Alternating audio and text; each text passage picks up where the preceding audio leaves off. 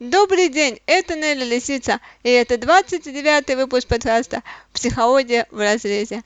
В очередной раз хочу напомнить вам, что мои подкасты не являются консультацией, и записаться на консультацию вы всегда можете через мой скайп «Психолог», либо найти меня в соцсетях как Нелли Лисицу.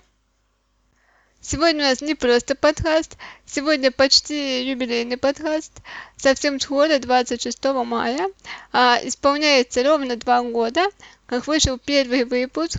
Всех вас и себя поздравляю с этим событием. Я очень рада, что вы мне пишете и продолжаете писать, что у меня до сих пор со мной мои первые слушатели, и даже появляются новые. Всем вам большой привет и всем вам тепла, добра и гармонии.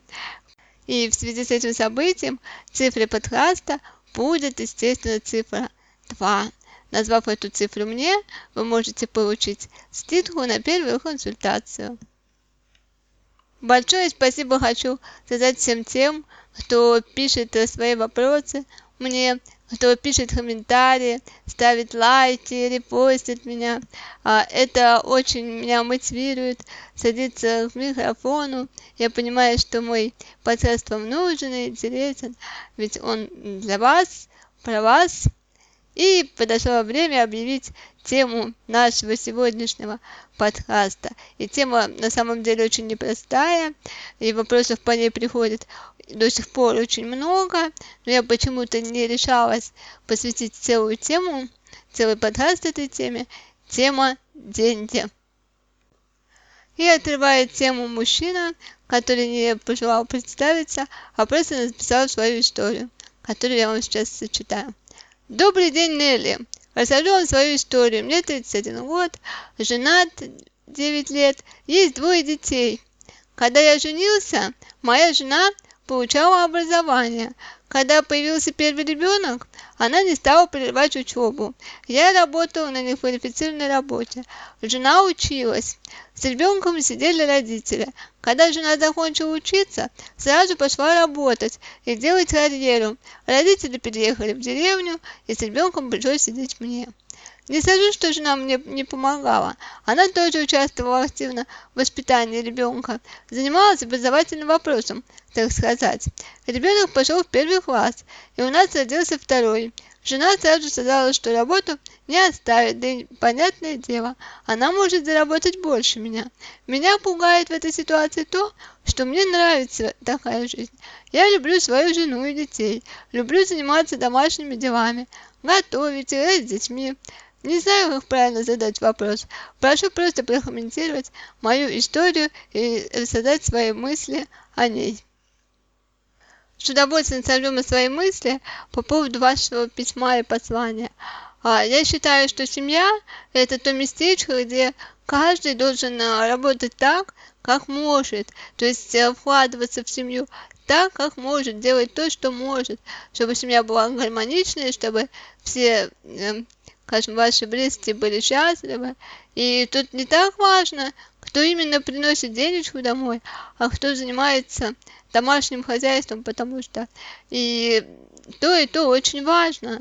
А не будет того человека, который будет заниматься детьми, растить их, воспитывать их, то тот человек, который зарабатывает деньги, просто не сможет завести себе семью. Вот, и вы, если отдаете любовь детям, а, следить за тем, чтобы дома было уютно, то это очень даже замечательно. И особенно, если вам это действительно нравится. На самом деле, меня немножечко напугала а, ситуация, то, что вы боитесь того, что вам это нравится, вы боитесь признаться себе, что любите свой образ жизни, то есть боитесь своих желаний. И это уже совсем другая тема. А, наверное, даже не для этого подкаста. Если хотите об этом поговорить, то вы можете мне это написать, и мы это обсудим. Следующий вопрос у меня от девушки, которая тоже не пожелала представиться. Привет, замужем два года, выходила не совсем по любви. Скажем так, искала мужчину, который бы меня обеспечивал. Классическая история. Поженились, стал жмотом, деньги у него есть, но дает только на самое необходимое. Сейчас развожусь. Вопрос сколько обеспеченный мужчина должен давать жене денег, как правильно просить деньги, как опять не нарваться на жадного мужчину. Ведь до свадьбы мой муж э, сорил деньгами, чтобы меня завоевать.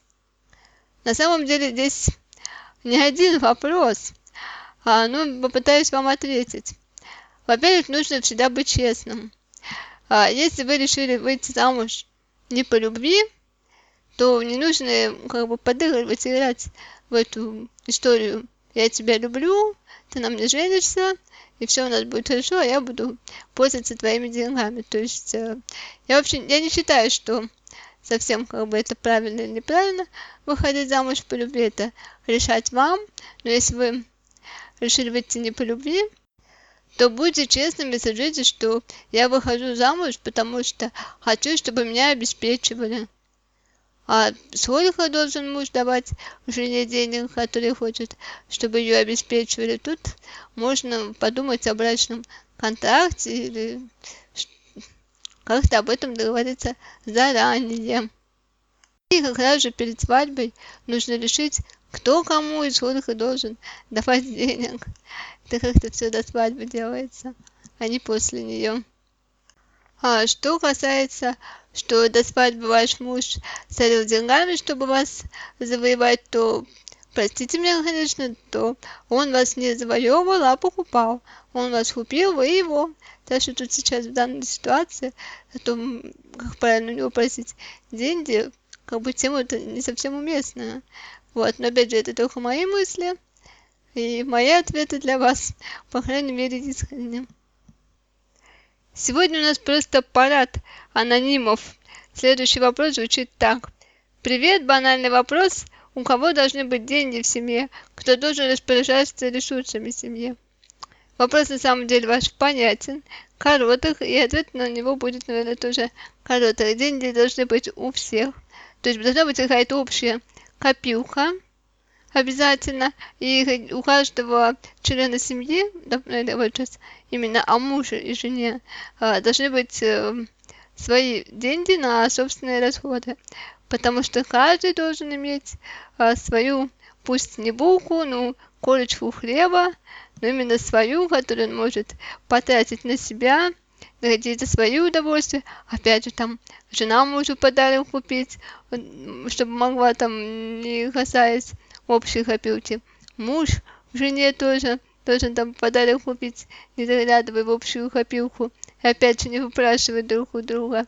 А то, знаете, бывает до, до, до такого доходило, то что ко мне приходили клиенты, где кто-то один занимался тем, что копил деньги у себя там в своей копилочке, вот что муж у жены там на обед выпрашивал деньги, или там жена у мужа выпрашивала, э, найти там свои женские дела, прям до банального доходило.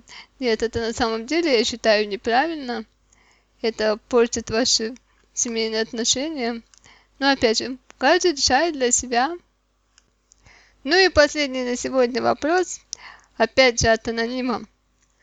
Нелли, здравствуй, сыну исполнилось 13, и он сказал нам с женой, мама и папа, когда вы начнете давать мне деньги на личные расходы? Спрашиваем, на какие такие расходы, а он говорит, ну разные. А вопрос в том, можно ли доверять ребенку деньги в таком возрасте, и если да, то сколько? Отвечаю.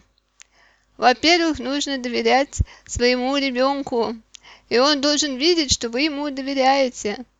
Неважно, деньги или чего-то еще, что вы доверяете, чтобы он знал э, и чувствовал свою ответственность за то, что он доверяет. Когда давать можно и нужно ребенку деньги?